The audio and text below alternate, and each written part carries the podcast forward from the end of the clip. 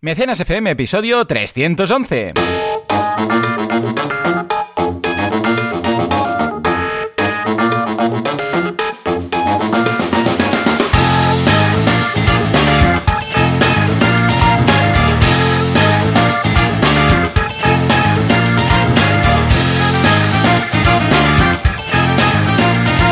Buenos días a todo el mundo y bienvenidos una semana más, un sábado más, una jornada más, un lo que sea más a Mecenas FM, el eh, programa, el podcast en el que hablamos de este fantástico mundo llamado Klingons, Klingon, Vulcanes, los Trek, es gente que se junta con mucho dinero para hacer cosas muy chulas, básicamente. Es el micromecenazgo, la financiación colectiva, el crowdfunding. ¿Quién hace esto? El creador del crowdfunding en España, que es Valentía Concia, lo tenemos aquí, lo podéis encontrar en banaco.com con V y servidor de ustedes, Joan Boluda, consultor de marketing online, director de la Academia de Cursos para Emprendedores, boluda.com. ¿eh? Que hay más cursos que granitos de arena o que granitos en, en la cara de un adolescente.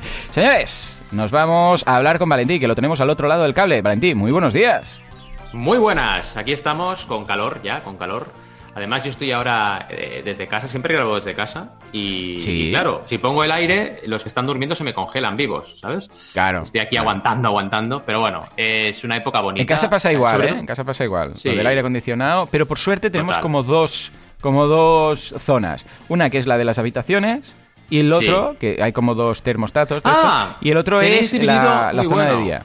Hmm. Tenéis dividido las ¿sabes áreas qué de- de hacemos? aire. Qué bueno Sí, esto, qué sí, bueno. solo dos, ¿eh? Entonces, ¿qué, qué hacemos? Cuando estamos eh, en la zona de día, o sea que estamos en el comedor, Mm. ponemos el de las habitaciones, porque es tan fuerte el aire que pre- preferimos que llegue un poco indirecto, que no sea ahí el aire que te, te da en la oreja y dices voy a pillar un yuyu. Y al revés, y cuando nos vamos a las habitaciones ponemos el, de- el del comedor y así pues como que va resfriando, enfriando la casa, pero no directamente donde estamos en la habitación. Porque puedes pillar un chungo, ¿eh? Si te, pone, Sí. si te duermes con el aire acondicionado, te puede dar un yuyu. Te puede dar un yuyu. Totalmente, totalmente, hay que ir con cuidado. Es muy buena idea por eso esto de tenerlo segmentado por, por fases, ¿no? Por zonas. Porque claro, es lo que pasa. Cuando vives más personas en casa, hay momentos en los cuales no puedes poner el aire. Pero vaya, aparte del calor, que se vive muy bien desde la playa, el calor, pero claro, cuando estás trabajando no tanto, todo bien, la verdad. Una semana interesante. Aprovecho para contarte un poquillo, contaros lo que, Venga, va, lo que ha cuenta, avanzado esta cuenta. semana. Y la verdad es que bien, claro, la parte buena de esta época del año es que ya he acabado todas las clases habidas y por haber, con lo cual me Ay, genera sí. bastante más tiempo y esto es interesante. Pero bueno, con vídeos a tope, o sea, hemos tenido un montón de vídeos esta semana, como siempre, en banaco.com, creando un montonazo de contenido para, para los suscriptores, que siempre os hablo, pero en YouTube estoy súper contento con, con los resultados y sobre todo con los comentarios que me salen, porque es que incluso la gente me va dando, da- dando ideas de vídeos y voy lanzando vídeos en base a lo que los suscriptores van, van recomendando. Así que está, está genial y estoy súper contento. Es muy bonito poder crear comunidad alrededor de una red. Y yo la verdad es que en YouTube lo estoy consiguiendo y me parece fantástico. Y hemos hablado, por ejemplo, de administrar dinero, que esto es interesante, en tu proyecto y en tu crowdfunding, por supuesto. Muy bien. De herramientas de Indiegogo, que es algo que ya me dijiste tú de hablar en Mecenas y lo vamos a traer seguro, que es un poco lo que hicimos con Kickstarter, pero igual con Indiegogo, que es interesante también para la gente. Y cómo crear un buen equipo de trabajo. Al final, fijaos que también el crowdfunding lo bueno que tiene es que es una herramienta transversal que te hace tocar todas las patas de un negocio. Al final es una manera de, de lanzar proyectos, ¿no? Y claro, puedes hablar, obviamente, de la parte de recursos humanos y es súper interesante. Y luego a nivel de cursos, cursos para los suscriptores eh, premium, tenemos en el de minimalismo, hemos hablado de la descripción, que es importante, porque hablamos de recompensas el otro día, ahora hablamos de la descripción, que también, eh, sobre todo, por ejemplo, el uso de GIFs animados, el uso de imágenes, el uso de, de texto con economía del lenguaje, todo esto es súper importante para que la gente lo entienda. Una cosa que la gente no se da mucha, mucha importancia y es súper importante es cuando haces la descripción corta de una campaña de crowdfunding, ¿no? Que hay gente Ah, que pone ahí un párrafo, claro, Sí. pone un párrafo enorme y la gente no lo lee. En cambio, no si vas lo por lee, palabras, la gente no lee. La gente no Claro, lee. si vas por palabras es mucho más fácil, ¿no? Y bueno, estas cosas, entre otras, hablamos ahí. Y en el de copywriting, que es el de Esther, hablamos de buyer persona, pero eh, definida para el copywriting. Entonces, es un concepto que ya hemos trabajado en, la- en los cursos, el de buyer persona, pero ahora lo aplicamos a copywriting, que es súper importante definir quién será tu audiencia para poder crear los textos y hacerlo adecuadamente. Así que nada, como veis, mucho trabajo, pero muy contento. Y encima las consultorías, claro, las consultorías y llevar a la piscina y a música ahora, que también le llevo a música. Cuidado, ¿eh? Que mi hijo ya toca el piano casi. Cuidado, ¿eh? Oh, qué bien. guay, un pequeño Mozart, un pequeño Mozart, Sí. muy bien. Pues ¿Tú qué nada, yo por mi cuenta, bien, una semana tranquila, Es una semana, bueno, es que estamos ya acercándonos a mediados de junio y ya sabemos lo que pasa. Entre que ya es junio, que la gente, ahí digo de julio, con lo que pensemos que por una parte la gente, ah, ya, algunos ya están de vacaciones, porque algunos se pillan julio, ¿vale? Algunos agosto, la gran mayoría, pero bueno, cada vez está más repartido, ¿eh? A base de que van pasando los años, lo de todo el mundo se va en agosto, vemos que va cambiando por me pillo dos semanas de julio o me pillo dos semanas de agosto y se queda más repartido en dos meses, ¿eh? Antes era más, agosto es eh, post, post apocalíptico y no se ve nadie en la calle. Y, ahora no, ahora vemos que la gente dice es más americano en ese sentido y no hay una unas vacaciones tan tan marcadas en un mes tan concreto, aunque no tiene nada que ver con, América, ¿eh? porque ahí no hay vacaciones nunca. Y por otro lado, también, uh, ¿qué, ocurre? Que como el año pasado mucha gente renunció a las vacaciones, pues claro, dicen este año sí que sí, ¿vale? Nos vacunamos y nos vamos donde sea, pero nos vamos. Con lo que una semana tirando tranquila. Ayer lo comentaba precisamente con mi mujer que me decía, yo estaba pensando, ostras, a ver si va el mail, porque hace media hora que no recibo ninguno. Y me dice mi mujer, ostras, los viernes de julio son como si no hubiera mail. Y digo, sí, sí, es lo que estaba pensando ahora, ¿eh? Pero, o sea, me has leído la mente. Con una semana más bien tranquila, pero, pero es una semana que he aprovechado precisamente para lanzar las mentorías de consultora de marketing online. ¿eh? Y de hecho, ya he decidido que cada año la convocatoria, la matriculación, se abrirá el primer lunes de cada ah, julio. ¿eh? Y bueno, esto ya lo comenté la semana pasada, pero básicamente si vais a... Bueno, ahora ya no os podéis apuntar, pero si queréis chafardear, en boluda.com barra mentoría. Es un programa de nueve meses, o sea, los tres trimestres, 36 semanas lectivas, para entendernos, en las cuales formo, eh, empieza en septiembre y acaba en junio, ¿vale? Del año que viene, eh, y eh, son en las cuales formo a un grupo de personas para ser consultores de marketing online, ¿vale? Hago unas mentorías, hacemos un seguimiento personalizado, iba a ser solo un, un grupo de cuatro personas, pero al final son dos grupos porque había 93 personas interesadas y claro, ya 93 personas nunca hubiera pensado que hubiera tanta gente para, para querer ser consultor de marketing online. O sea, hmm. porque si hubiera hecho Mira, incluso si hubiera hecho una consultoría para ser, o sea, para lanzar tu negocio, ¿vale? O sea, una mentoría de un año para lanzar un negocio, hubiera entendido que se apuntara más gente, porque claro, hay más gente que quiere montar un negocio. Pero al ser única y exclusivamente para ser consultor de, marketing, online, yo pensaba que, sé, tendría 10 o 12 personas. No, 93. Bueno, total, que al final haremos dos grupos.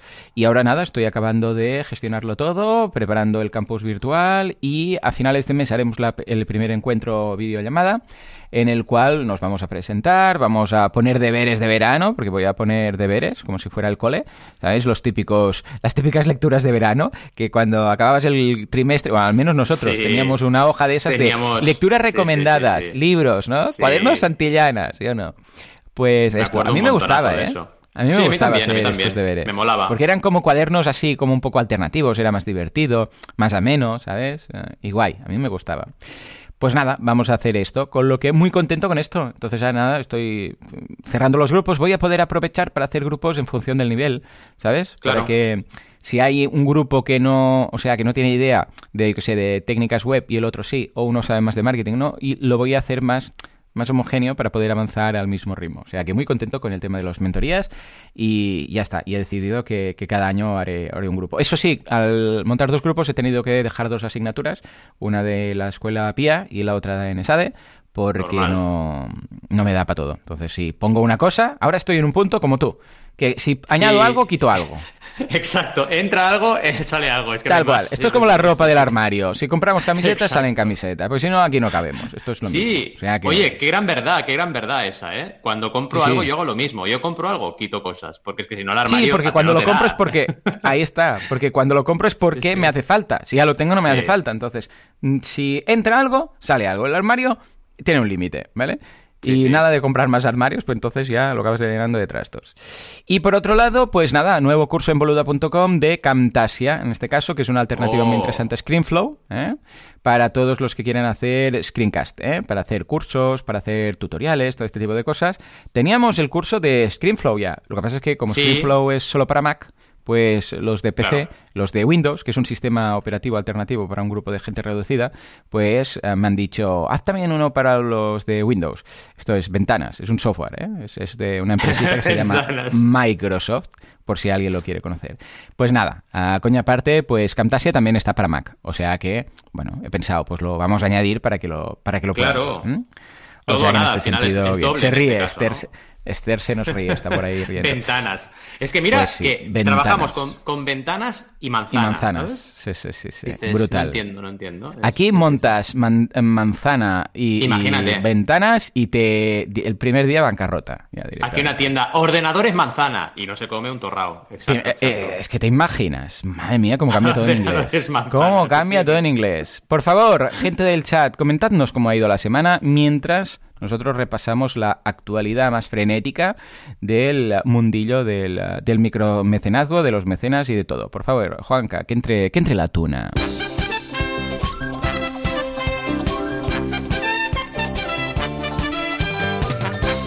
Bueno, vamos a empezar repasando la situación del crowdfunding en los países latinoamericanos. ¿Qué pasa con el Latam Funding, Funding, Flanders, Flanders de los Simpsons?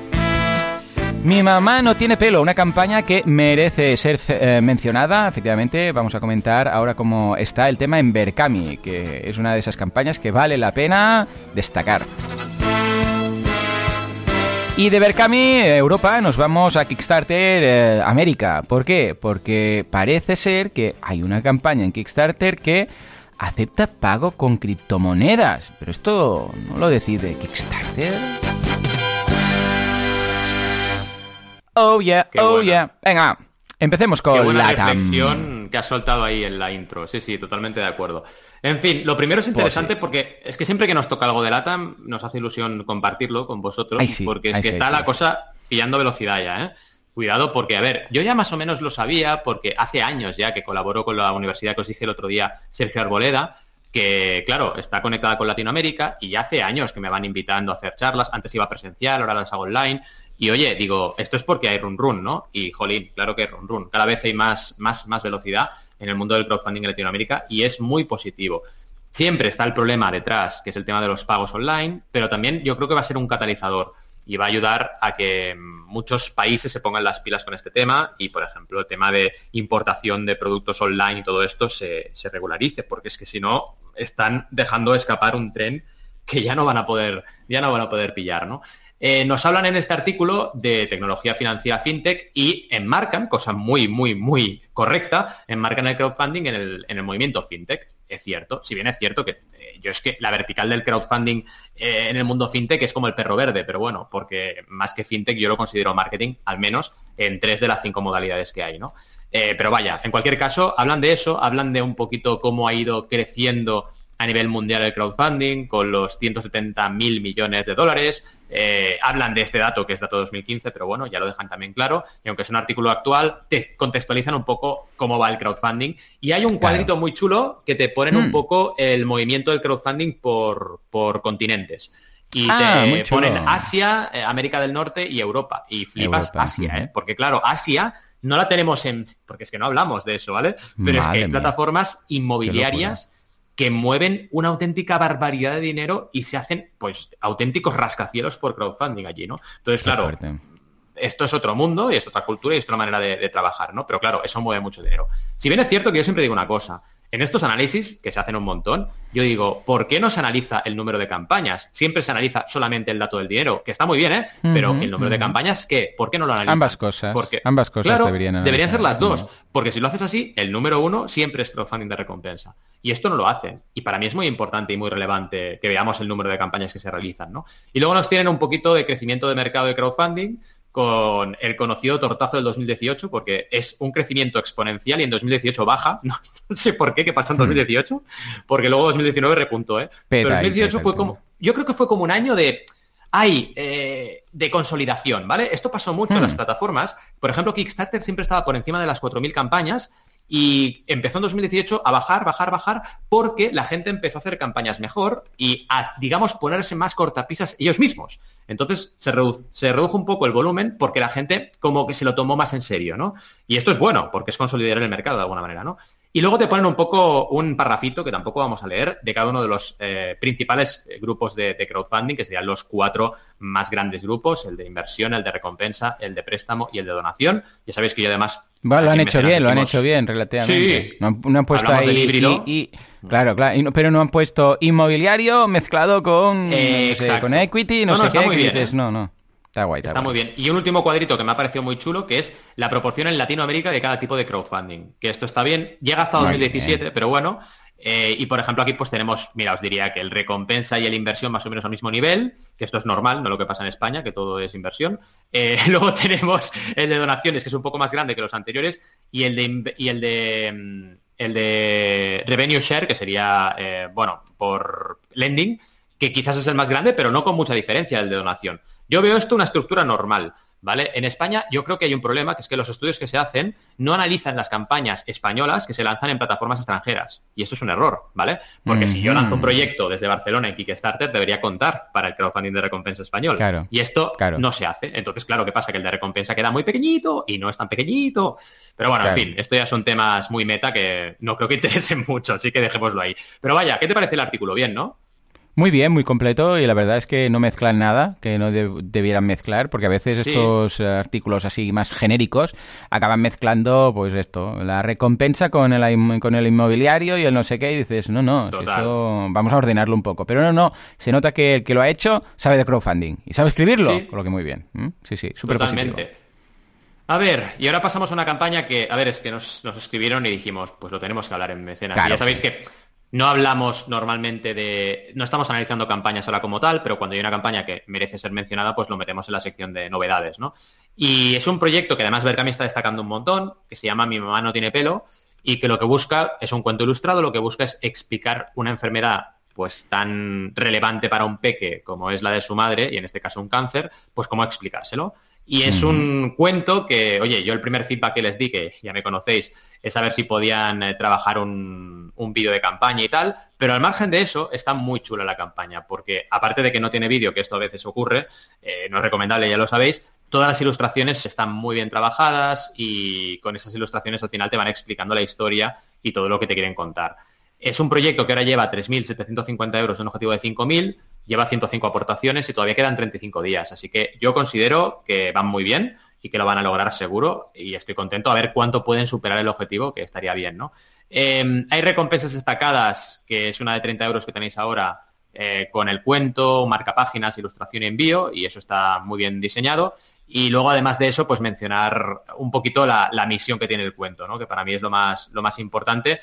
Eh, tener un poco una situación como esta en casa y no poder explicarlo de la forma adecuada, pues siempre es una carga extra a la que ya tienes, ¿no? Entonces, considero que este tipo de cuentos deberían ser siempre, siempre publicados y para eso tenemos el crowdfunding, ¿eh? para cuando toque autopublicar y, permitir que proyectos como estos salgan a la luz, cuando de otra manera lo tendría muy complicado, ¿no? ¿Cómo lo ves? Totalmente de acuerdo, una de esas campañas que como Berkami ha hecho, uh, destacándola, pues nosotros también lo vamos a hacer.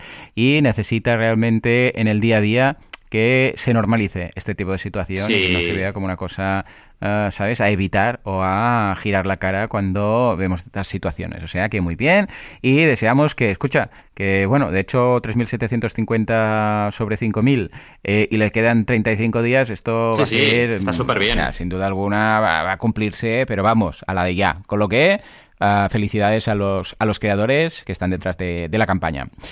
Y nada, nos vamos a la tercera y en este caso nos vamos a Kickstarter porque parece que hay una campaña que acepta pago con criptomoneda. A ver qué pasa. Esto es muy raro, Joan. Esto es muy raro. Nos lo compartió Adrián, Adrián Tarrida y yo dije, esto Adrián es muy raro. Muy raro. Es una campaña que dices, bueno, normal y corriente, ¿vale? Es un juego como tantos hay en, en, Kickstarter, un juego de mesa, pero es que bajas y lo primero que ves en la historia es que aceptan, atención, las Dogecoin, ¿vale? Que sale aquí la foto de un perrito ¿vale? Yo, bueno, son dogos, son monedas dogo, y me parece súper curioso que se acepte además con un sistema un poco rocambolesco, o sea, tienes que ir a una página externa y ahí pagas y entonces deben con ese dinero pues contribuir a Kickstarter y entonces sube la contribución a Kickstarter. Pero me parece un poco rocambolesco y lo que más me extraña es que Kickstarter no haya dicho nada sobre esto, porque bueno, verdad, no es que rompa ninguna de las normas, pero sí que es un poco confuso, porque parece Hmm. que la gente entienda que Kickstarter ha abierto la opción de criptomonedas y no es verdad. Tú tienes que pagar con dólares, Sí, con euros, que ir por tu cualquier divisa. cuenta y supongo que luego Exacto. la añadirán. ¿Se puede añadir una recompensa manualmente?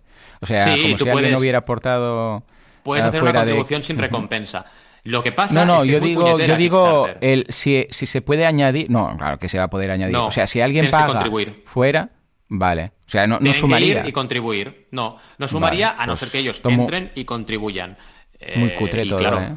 mm, Sí, sí, me parece un sistema un poco extraño, pero vaya, es un primer paso. Yo lo veo así, ¿vale? En plan positivo. Es un primer paso hacia algo que va a ocurrir. Por ejemplo, Capital Cell, la plataforma de inversión, eh, que está basada en UK pero es española, eh, ya está experimentando la opción de poder invertir con criptomonedas. Esto va a llegar y va a llegar de forma inminente y muy rápido y en todas partes. Entonces creo que ya es un primer paso en esa línea, eh, que bueno, si Kickstarter realmente lo está monitorizando y lo deja pasar, es porque yo creo que les va a interesar meter la opción de pagar con directamente con criptomonedas a través de la plataforma. Pero bueno, a ver, es lo que dices tú. Yo no veo que esté. O sea, no, no, no incumplen nada. Eh, Imagínate, No, eh, criptomoneda no. Aparte, aparte. Imagínate que una campaña dice, bueno, esto es Kickstarter, o todo lo que quieras, y que diga en algún lugar, eh, sí, aceptamos, yo sé, pues donación, o, o aceptamos que, Sí. que participes y nos ayudes eh, crowdfund, eh, Vercambia aparte. Y cuando haces clic ahí, pues te vas a su web, donde tienen un e-commerce y, y puedes comprar recompensas. Esto no está, no está prohibido, ¿no? No, O sea, no lo está, no lo está, por o sea, eso. Bitcoins o, o criptomonedas aparte, ¿eh? O Dogecoins aparte. Exacto. En principio. No está prohibido, no está prohibido. ¿Por qué no? Y, y a ver, al final, eh, exacto, es algo que, que debe, debe estar empezando a pasar y, y es no, no normal. lo veo muy lógico. O sea, yo, por ejemplo, montar una campaña en Berkami o en Kickstarter y luego poner ahí, sí, también puedes eh, dar a través de nuestra web o participar a través de nuestra web. Muy lógico no lo veo, a no ser que haya detrás una, una lógica en todo esto. O sea, que haya una estrategia, porque dices, no, es un tipo Claro. de producto, ¿qué tal? Y entonces, yo sé, pues si ofrezco esto, voy a poder ofrecer, yo sé, pues imagínate que es un tipo de campaña que el donante, sobre todo en campañas quizás sociales o que no tienen recompensa, porque claro, si, si hay recompensa es muy raro, pero si no, la criptomoneda, ah, como asegura la- la- el anonimato de la persona que da el dinero, porque se puede hacer así, pues entonces ah, se sabe, o sea, no, no, no, no hay trazabilidad y no sabemos, pero claro, si hay una recompensa le voy a tener que enviar la recompensa, con lo que no tiene mucho sentido. A ver, a no ser que haya algo detrás, y además Dogecoins concretamente, o sea, todo es muy específico como para Sí, exacto. eh, entenderlo. Igual hay algo detrás, pero en general, escucha, si estamos haciendo una campaña, metamos todo en la campaña. Porque incluso para el tema de las reglas del 30-90, las, tecla- las reglas del, bueno, 30-90-100, las reglas del Big Bang, todo, concéntralo todo ahí.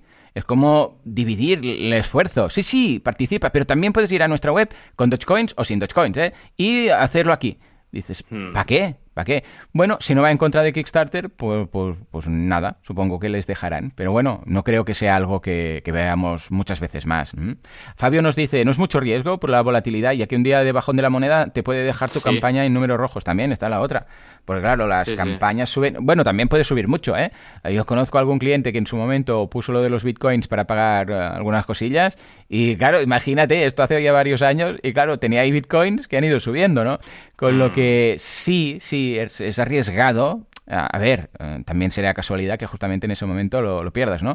Pero sí, sí, completamente. Yo no, yo no sería muy fan ni del tema de la criptomoneda ni del tema de, de derivar la gente a otra campaña Total. y restar posibles contribuciones eh, que sumarían en esta, ¿vale? ¿Cómo lo ves? Yo estoy muy de acuerdo con eso, estoy muy de acuerdo con eso y debemos por eso esperar a que se consolide el mercado de las criptomonedas, porque con la volatilidad es que, claro, estás poniendo un riesgo más al riesgo que ya existe de crowdfunding, de que tú recibas los fondos y luego no puedas gestionarlos correctamente o no sepas hacerlo o hayas hecho un mal cálculo. Si a todo eso le añades la volatilidad de la criptodivisa, es todavía más arriesgado el poder ejecutar correctamente una campaña. Así que 100% de Claro. acuerdo. Hay que esperar, hay que esperar y ver cómo evoluciona este mercado y cuando lo vean eh, no solo las plataformas, sino la mayoría de e-commerce, pues entonces se hace, ¿no? Pero claro, es distinto hacer una transacción puntual en la cual tú la haces y ya está, ya has pagado, que hacer una transacción que es para poder producir un producto o servicio a futuro. Cuidado, porque esto es distinto. Ese dinero, como baje mucho de valor, ¿qué haces? Eh, luego no puedes producir porque no puedes costear toda la producción. Así que está muy bien esta reflexión. Sí, sí. Totalmente. Pues nada, va, venga, ahora sí, momento de hablar del tema de- del día que hoy precisamente, Bueno, es un tema de esos que nos va a recordar lo que estamos haciendo estos días con los IVAs trimestrales. Pues sí.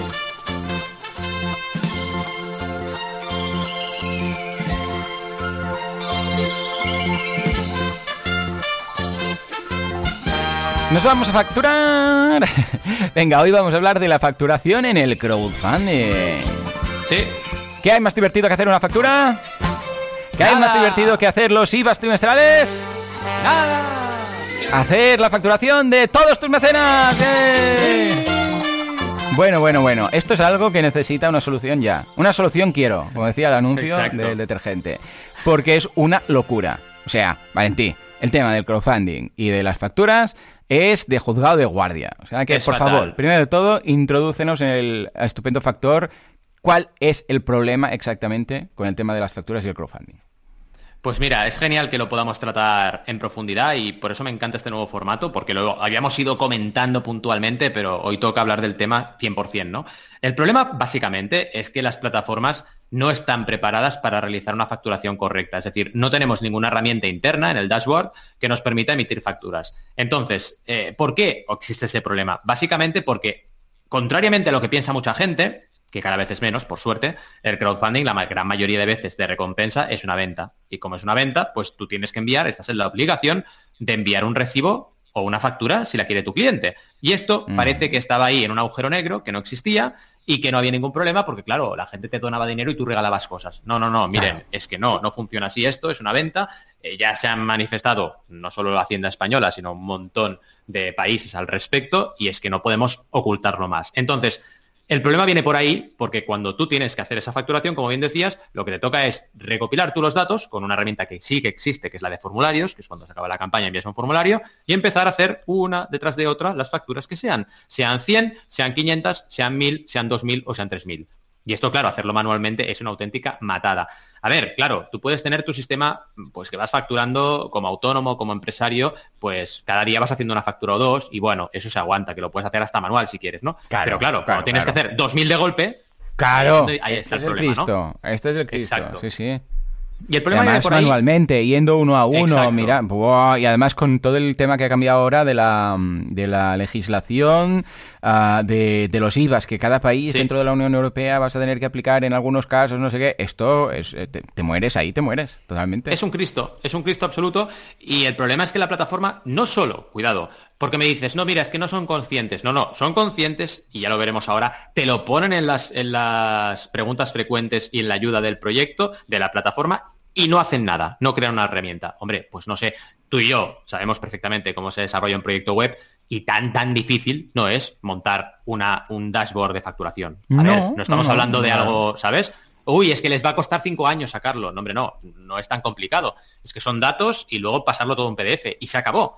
Pues no, no, ahí estamos. Y ese es el gran problema, ¿no? Entonces, vamos a ir repasando un poco los puntos y vamos a ser totalmente proactivos, pues explicando cómo se tienen que hacer las cosas en la situación que tenemos hoy, porque no Ay, podemos sí, estar sí. llorando, ay, no hay herramientas. Bueno, ya, pues si no las hay, sería el primer punto, vale, ausencia de herramientas. Pero ¿qué tenemos que hacer? Trabajamos con formularios, que acordaos, ¿eh? siempre esto, cuando tú no hace falta que tengas todos los datos antes de empezar tu campaña. Pensad eso, ¿eh? que las campañas tienen que llegar al objetivo y si no llegan, no está pasando nada. Entonces, ¿para qué enviar eh, pedida de información antes de llegar al objetivo, antes de que se acabe tu campaña? No tiene sentido. Entonces, está pensado de esta forma la herramienta. Llegas al objetivo y envías un formulario. Y ahí puedes configurar lo que quieras. Entonces, yo recomiendo siempre pedir dirección fiscal completa, siempre. Y dirección de envío, lógicamente. Nombre y apellidos, DNI o licencia de conducir, porque claro, hay países que no tienen DNI, cuidado, número de teléfono, email. Todo esto, ¿por qué? Básicamente para controlar el envío y controlar la facturación. Si hay gente, porque hay gente que te lo va a pregun- preguntar en preguntas frecuentes, ah, ¿por qué tengo que entregar Mm. mi driving license? ¿O por qué? Solamente dices, no, no, es que me lo están exigiendo porque esto es algo que pasa desde, por ejemplo, correos. Si tú quieres enviar un paquete internacionalmente, te hace falta un documento identificativo, identificativo de la persona. Claro, Independientemente claro, de que esta persona no sea española y no tenga DNI, les da igual. Entonces, hay que explicarlo, incluso yo recomiendo hacer una actualización diciendo, oye, ¿qué os vamos a pedir? Esto lo hicimos para las guías. Vamos a pediros esto, esto, esto, esto, esto, porque tenemos que garantizar el envío de recibos, el envío de facturas para quien la quiera y el envío del producto. Y ya está. A partir de ahí, quien no te conteste o tarde mucho, pues oye, ya lo sabes, que tú le has enviado un formulario, le has intentado insistir y si no ha enviado, pues no ha enviado. Pero la gran mayoría de la gente te lo va a enviar. El 80-90% en primera instancia seguro. Entonces, Qué bueno. eh, Aquí tenemos que añadir otro problema que es lo que decíamos, la solución de las plataformas, que es básicamente contacta con el creador, ¿no? Eh, es algo que es que es así, os voy a poner, os vamos a poner el enlace de un artículo mío al respecto, y si vais bajando, encontraréis una captura de las preguntas de, las eh, ayudas de Kickstarter, la sección de ayuda, que dice, nosotros no enviamos facturas, por favor, contacta con el creador para tener ayuda. o sea, esta es su respuesta, ¿vale? Ya está, tal cual. Lo sé. es que volvemos, volvemos a lo del otro día. Es que no me parece serio. O sea, si tú intermedias en esto, no me parece serio, no me parece serio que Mm, directamente omitas un problema muy gordo para los creadores. Hmm. Sería muy fácil, lo que decíamos, implementar un sistema de, facturación, tienen todos los datos y, oye, se podría enviar los recibos o facturas y generarlas de forma muy rápida. Pero vaya, es lo que hay y tenemos la solución que es básicamente hacerlo a lo Juan Palomo y punto. O a la Juana Paloma sería, ¿no? Eh, hmm. Ella se lo guisa y ese se lo coma. Pues eso, eh, vamos al segundo punto, que es ¿Qué pasa con ventas puntuales? Porque claro, aquí tenemos dos, escenarios. O hacemos un Berkami. Kickstarter, Indiegogo, Goteo, o hacemos un Patreon. En ventas puntuales es bastante controlado todo. Es decir, tú sabes el volumen de mecenas que tienes. Claro, si tienes 2.000, como te pasó a ti, pues es un trabajo muy bestia. Si tienes 300, como me pasó a mí, es considerable. Si tienes 100, que es la media, es menos. Pero es un trabajo. Entonces, lo que tenemos que hacer es entender que estamos vendiendo, entender que el IVA tiene unos efectos, entender que hay que enviar recibo factura. En primera instancia, que sea recibo, ¿eh? No hace falta enviar factura a todo el mundo porque hay gente que no lo quiere. Imagínate cuando vas a comprar, yo qué sé, la fruta, pues te dan un recibo, te dan una factura. Entonces, depende de la persona. Si es particular y no lo va a usar a nivel profesional, normalmente no te van a pedir factura. A mí, más o menos, me pidieron quizás un 15, 20% de facturas, pero porque es un perfil muy, muy empresario el que consumió mi producto, que era la guía del creador, ¿no? Y es normal pero lo habitual es incluso mucho menor que ese porcentaje. Hay que preguntarlo, eso sí. En el formulario también otra cosa que hay que poner es, oye, ¿quieres factura o quieres recibo? Dímelo y así en base a eso decidimos, ¿no? Y el envío de recibo sí que es obligatorio, porque tú tienes que hacer un cierre de contabilidad después. No olvidemos eso. Entonces tú tienes que explicar de dónde sale ese dinero y mm, no es tan fácil como decir, no, mire, es que ha venido de Kickstarter. No, no, mire, no ha venido de Kickstarter. Ha venido de un montón de transacciones que son 100, que son 100 personas o 1000. Entonces, no puedes decir que Kickstarter te ha comprado algo, porque no es cierto, porque Kickstarter no ha comprado nada, lo han comprado esas personas a través de Kickstarter. Es como decir, no, mire, yo he vendido, me lo invento, ¿eh? mil libros en Amazon, eh, es Amazon que me los ha comprado. No, no es Amazon, es la gente que ha comprado a través de Amazon, ¿no? Pues es exactamente lo mismo, ¿no?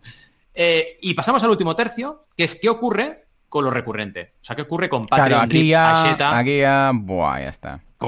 Aquí ya es un cacao, porque claro, tienes que enviar recibo, como nosotros en nuestros membership sites. La gente tiene que poder descargarse su factura o recibo cada mes. Eh, eh, como pasa en Netflix, que por cierto, no sé si lo sabéis, pero podéis descargar la factura de Netflix, el recibo cada mes. Eso también lo explico en el artículo, ¿no? Otra cosa es que se pueda desgrabar, claro, ¿eh? Exacto, pero te lo, hay un momento, o sea, hay una parte en tu panel de control de Netflix que puedes acceder a la factura, es que es obligatorio. Entonces, a partir de ahí es lo que dices, ¿no? Que se puede desgrabar o no y es otro tema, ¿no? Pero claro, ¿qué ocurre cuando cada transacción genera la obligatoriedad de facturar? Que es un cacao que no veas, porque imagínate tú ser una persona en Patreon, que hay gente con 36.000 personas, es que es así, ¿eh? Si hay gente con 36.000 mecenas, ¿qué haces? O sea, estarías todo el día haciendo facturas, ¿no?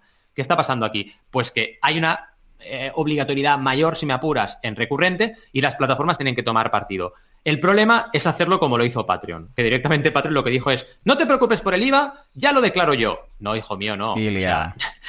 la has liado parda, porque claro, entonces yo qué hago, yo qué hago. O sea, si tú me declaras el IVA automáticamente, yo tengo que facturar igualmente, porque claro, eh, si no, mi contabilidad no sale bien. Entonces, ¿qué hago? ¿Facturo a los mecenas con IVA y luego le explico a Hacienda que ese IVA va duplicado? O te facturo a ti, Patreon. Son dos opciones, ¿eh? No te queda otra. Lo que suele hacer la gente con mucho volumen, yo que sé, Jaime Altozano, etcétera, es facturar a Patreon. No es correcto, pero es la única manera. La única manera humana, ¿vale? De no tener que hacer miles de facturas, ¿no? Eh, es un rollo, pero es una solución, mm, bueno, es un parche más que una solución, pero una manera de, de, justificarlo. Porque recordad, Patreon ya está ingresando el IVA, con lo cual tienes que facturarle a Patreon para poderlo hacer bien. No, no podrías volver a facturar a tus mecenas. Es otra vez un parche mal puesto, es algo que debería estar solucionado ya en las plataformas con un panel de control, espero que lo solucionen, porque esto sí que sería fácil, oye, pam, botón, emito facturas, envío, ya está, a nombre del mecenas, que es lo que toca, ya está. Además hay una cosa muy curiosa, tú vas a Patreon y para algunas cosas intermedian y para otras no, porque claro, dices, a ver, si tú vas a, su, a sus preguntas frecuentes, su ayuda, te están diciendo claramente que para temas como, por ejemplo, eh, como los reembolsos, Ellos, no, no, mira, por ejemplo, textualmente, ¿eh? en Patreon no hacemos reembolsos en nombre de los creadores, solo ponemos a disposición de los mecenas el medio para realizar las transacciones. Vale, entonces Patreon, tú tienes muy claro que eres intermediario para esto. Ah, pero para el IVA no, para el IVA lo haces tú. Entonces no vamos bien. O sea, si eres, si eres intermediario, eres intermediario para todo. Entonces, plantea la plataforma con herramientas para intermediar y que sean los creadores los únicos responsables de todo esto, incluso de la facturación. En fin, un tema, como veis, bastante candente, un tema que nos preocupa, porque como crowdfunders que somos, pues cuando nos toque hacer la campaña o si ya nos ha tocado, es un problema grave y queremos que el sistema se desarrolle correctamente. Entonces, bueno, que sepáis que yo, a título eh, personal, pues intento siempre hablar un montón con las plataformas para que esto lo implementen y con mis clientes también comentarles esta, este tema para que lo tengan en cuenta y también haga su propia presión y a ver si entre todos conseguimos esto arreglarlo. Eso o montamos algo que sea una herramienta de facturación de crowdfunding, yo qué sé. Pero es un tema que deberíamos tener muy presente. Y a malas, pues ya lo sabéis lo que hay. Tenemos que facturar nosotros y con las herramientas que tenemos a nuestra disposición, con los formularios, recabar información y facturar. No nos queda otra.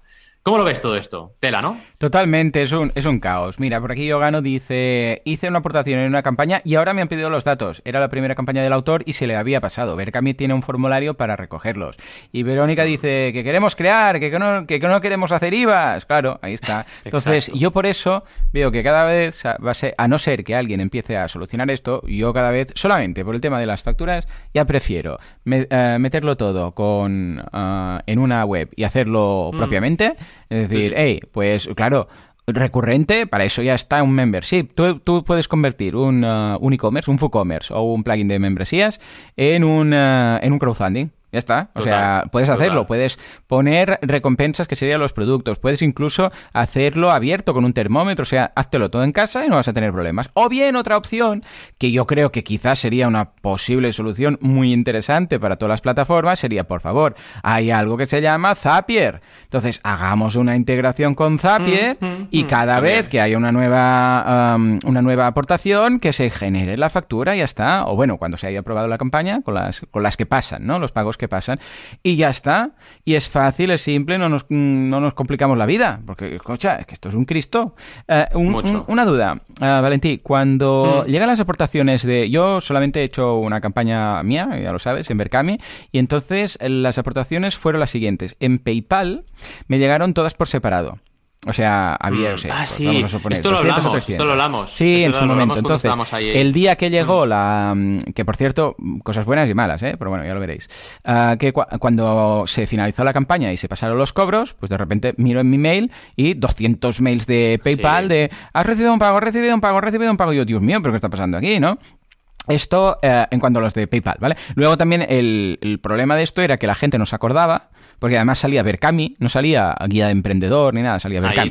la gente, claro, eh, hoy qué es esto, devolver, devolver, devolver. No, entonces yo contactando uno a uno, no, que esto es el, ah, vale, eres tú, Joan, es que aquí ponía Berkami. Claro, cuando la gente no sabe qué es Berkami, ni se acuerda al cabo de 40 días de qué demonios era Berkami.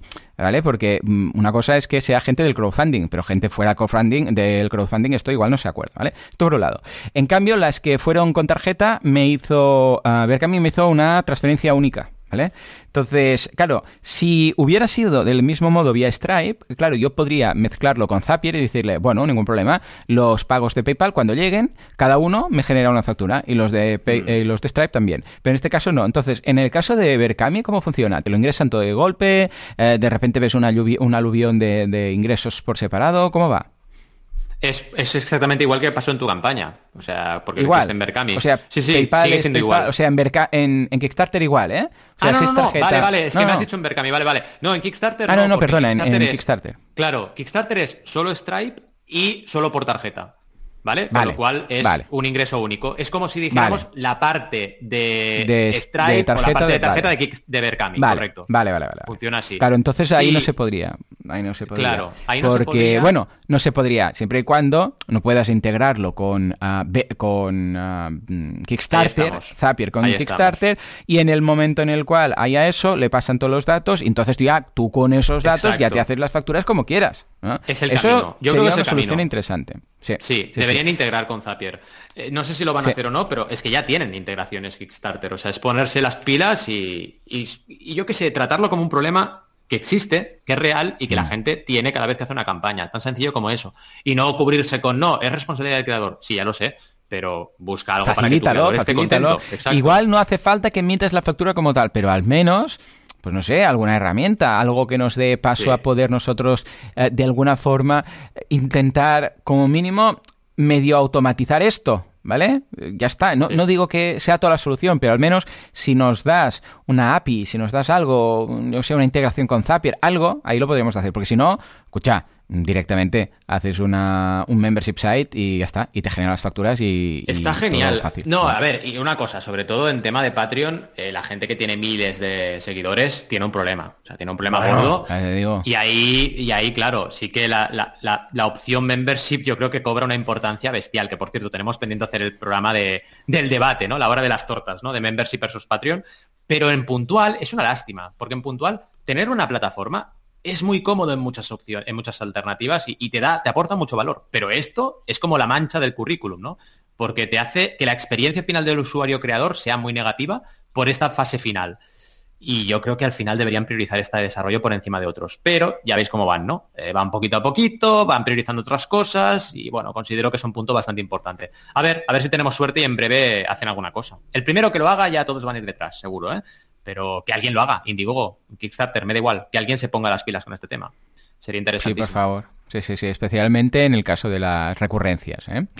Bueno, muy bien. Hey, pues hemos tratado este tema muy interesante que yo creo que deberíamos eh, encontrar una solución lo antes posible, aunque sea una solución que pase por una plataforma uh, estilo Zapier o algún tipo de mm. integración, porque entiendo que lo que hacen es no meterse en Cristos, porque esto es un jardín. Exacto. O sea, más que la programación, claro, más que la programación es la, la legislación porque ahora te cambian algo, ahora no sé qué, entonces no le va a encajar a todo el mundo porque yo soy de este país y entonces si me compran de este otro país, pero si es eh, una persona física o es una empresa o no sé qué, eh, esto es un lío, ¿vale? Entonces yo entiendo que no puedan dar la factura directa, pero o sea, la factura directamente, ya que digas, toma, esta es la factura, pero al menos una integración ayudaría muchísimo. Entonces, claro, yo lo integro con tal, le digo, cada cuando se pase los pagos, que la factura ya esté ok y cobrada, creas la factura, no sé qué, y cada uno ya se espabila con su sistema. Porque si no, pues bueno, mm, vamos a perder, eh, o van ellos, de hecho, a perder muchos clientes en pro del crowdfunding in the house. ¿eh? O sea que bien. Bueno, pues hay un programa muy completo, un programa muy interesante en el cual hemos visto el fantástico mundo de la facturación y además también hemos repasado unas cuantas campañas. Ya sabéis que tenéis los enlaces en las notas del programa, o sea que echale un vistazo.